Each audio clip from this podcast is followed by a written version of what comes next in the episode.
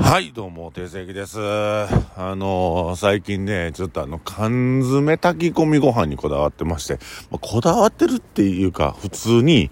簡単でめっちゃ美味しいから、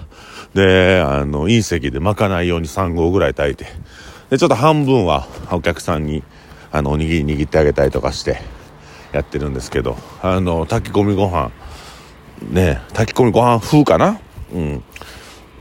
米3合と、で、サバの味噌に一貫入れて炊くんですよ。で、出来上がったら、あの、バターね、2かけぐらい入れて、で、ガーッとまずブラックペッパー振ると。むちゃくちゃうまいんで、これ。あの、びっくりするよ、もう。あの、おかずいらず、米だけ。米だけでいけるやつでも、まあまあね、家にね、なんでかしらん缶詰が要素あるんですよ、僕。あのーまあ、こうちょっと当てにね、なるかなと思って、まとめ買いしたけど、意外と家で飲めへんねんな。うん、もう1週間に1回、2回ぐらいかな、家で飲むのって。だからといって外で飲んでるわけでもないんですけど、あの、まあね、2月は、えー天国と隕石の周年があるんで、まあそこなったらもう、しこたま飲んでしこたま打ち上げもあると思うから、あのね、みんなお祝いモードでガンガンお祝いしてほしいんですけども、まあとはいえ、ちょっと、あの、体の健康を考えてお酒を抜く日々、えーと、えーそしてあんまりね、無理せずに、あの、あの、夜更かしもせずに、あ、そうそう、俺、あの、ドンブラザーズ僕今ハマってて、ドンブラザーズね、朝の、あ日曜日の朝にやったら、あれむちゃくちゃおもろいんですよ。で、なかなか見る機会ないと思うけど、ここでおすすめしてもあれやけど、ドンブラザーズぜひ機会あったら見てください。もうめちゃくちゃ面白いです。今の時代を表してるやつね、最高なんで、ほんまあの、ぜひ、あの、お時間ある人、え見る方法分かった人は見てみてください。うん、えー、今日は、今日のテーマはですね、まああの、僕が、まあ今飲食店を作る上で、まああの正直言うとね、新しい店舗も考えていってるんですよね。まあ、2023年、24年に向けて、えー僕ら前に進んでいく中で、まあ、新しい店舗というのは必要不可欠なんですけども、で、その店舗を作るときにどんなことを考えてるかっていう話を、まあ、お客さんからしても興味深い話になるんじゃないかなと思ってるんですけど、まあ、そういう話を今日はしていきたいと思います。で、まず、えっと、やっぱりね、あの、一番初めに、あのネオン管立ち飲みっていう、まあ、ネオン管居酒屋みたいなジャンルがあるんですけども、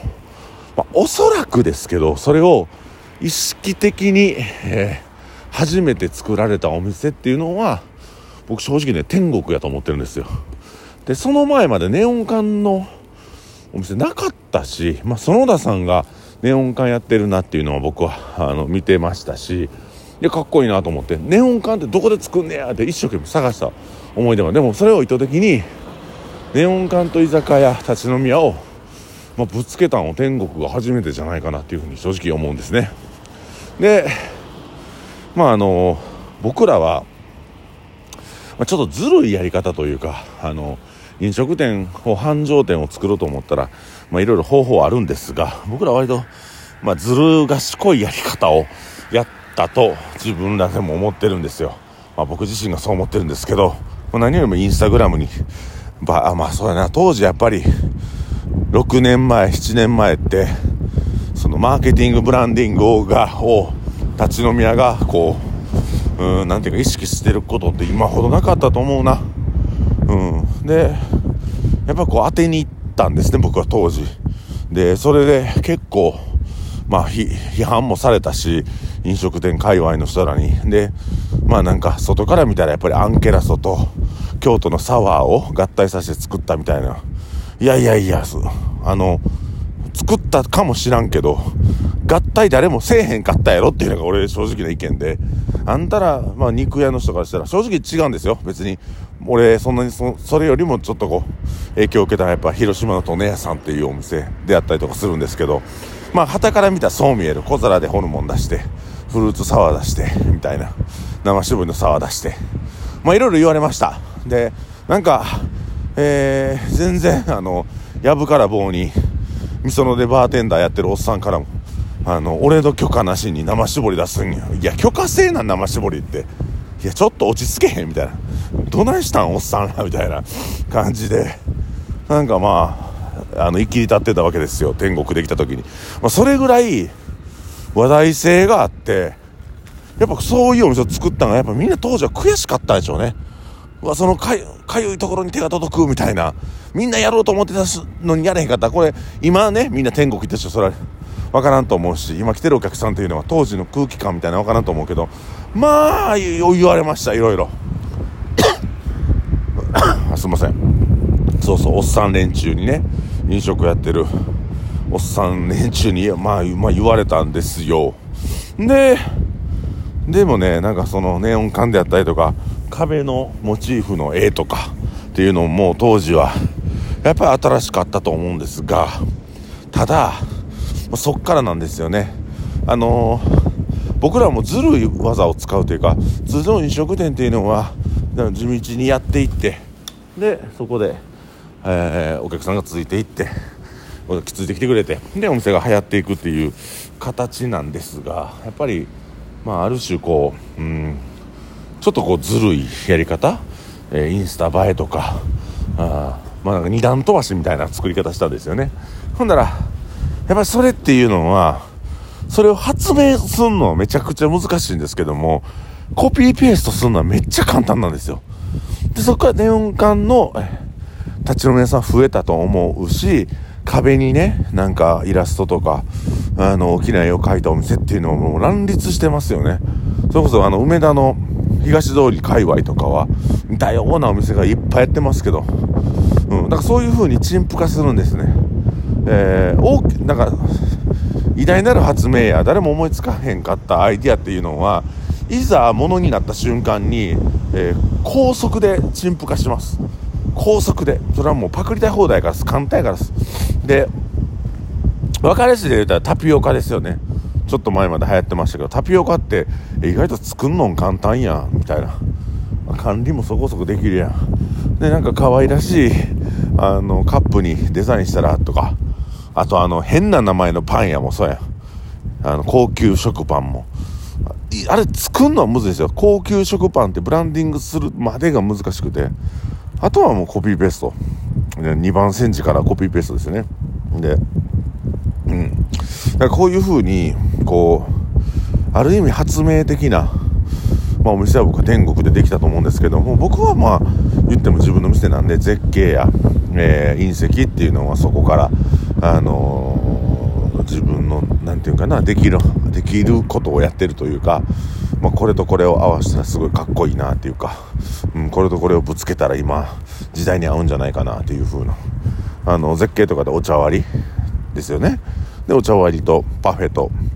スイーツと焼き鳥でその時も直感でいや合うんじゃねえだけなんですでも実際それを形にしていって実行していくとまあ、それなりの形になっていく。で、隕石も虫豚やって、大阪ないんですよ。で、虫豚やったら、やっぱホルモンも強化したいなとか思い出して、今のまあ形になっていくんですけども、まあそういったように、まあ、あのー、アイディアっていうのはね、もうなんぼでも口で言えんねんけど、それをやっぱ実実際形にしていくっていうのはなかなか難しいところで。でその形にした瞬間に、えー、強烈猛烈なスピードで、えー、陳腐化が始まる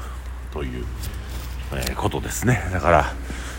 あの僕は自分がお店を作る時毎度発明品を作るように、まあ、なんか素晴らしい店舗を作りたいなと思ってるんですけども、まあ、似たようなお店ってすぐ作られますよね。あのそれこそあの鉄板ホルモンの店って今めちゃくちゃいっぱいありますし生搾りを置いてる店もいっぱいありますよね、うん、でとかあの地方に行けばもっとあるしそういったようにこう、えー、実際陳腐化が始まり天国っぽい店っていうのは皆さんもね見れるようになってきていると思います。はい。だからやっぱこうお店を作る時は一つ発明品のようなものを作りたいなっていうふうに心の中で思っていてまああのそれをまあ実行してる。だけでございます。あしゃしもう今自転自転車を止めてまして。はい。というところで今日は、えー、ね、お店を作る、また、なんか自分がポイント、重きを置いてるところについてお話ししましたし、まあ、なんか天国がどうやって作られたかっていうどういう、まあ、デザイン性を持ってどういう意図を持って作ったその後に起きた現象などをお話しさせてもらいました。えー、まあ何でもねその何でもそうやけど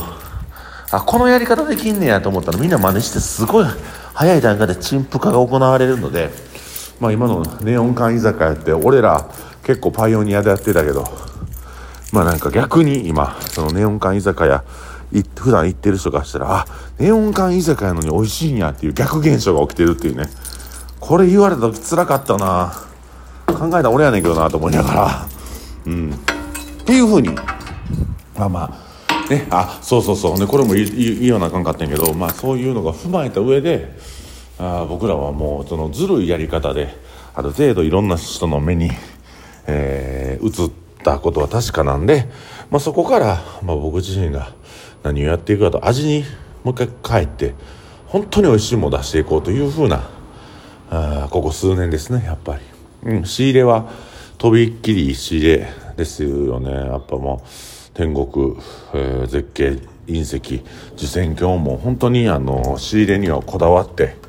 素晴らしいものを入れてるつもりなので、えー、まあ、これをラジオ聞いてはる方はね、お店来てくれると思うんで、聞いてない人もちょっと誘ってね、ぜひ来ていただければと思います。ということで、定世紀が今日もお送りしました。えー、月曜日、えー、今日から皆さんお仕事頑張ってください。えー、ありがとうございました。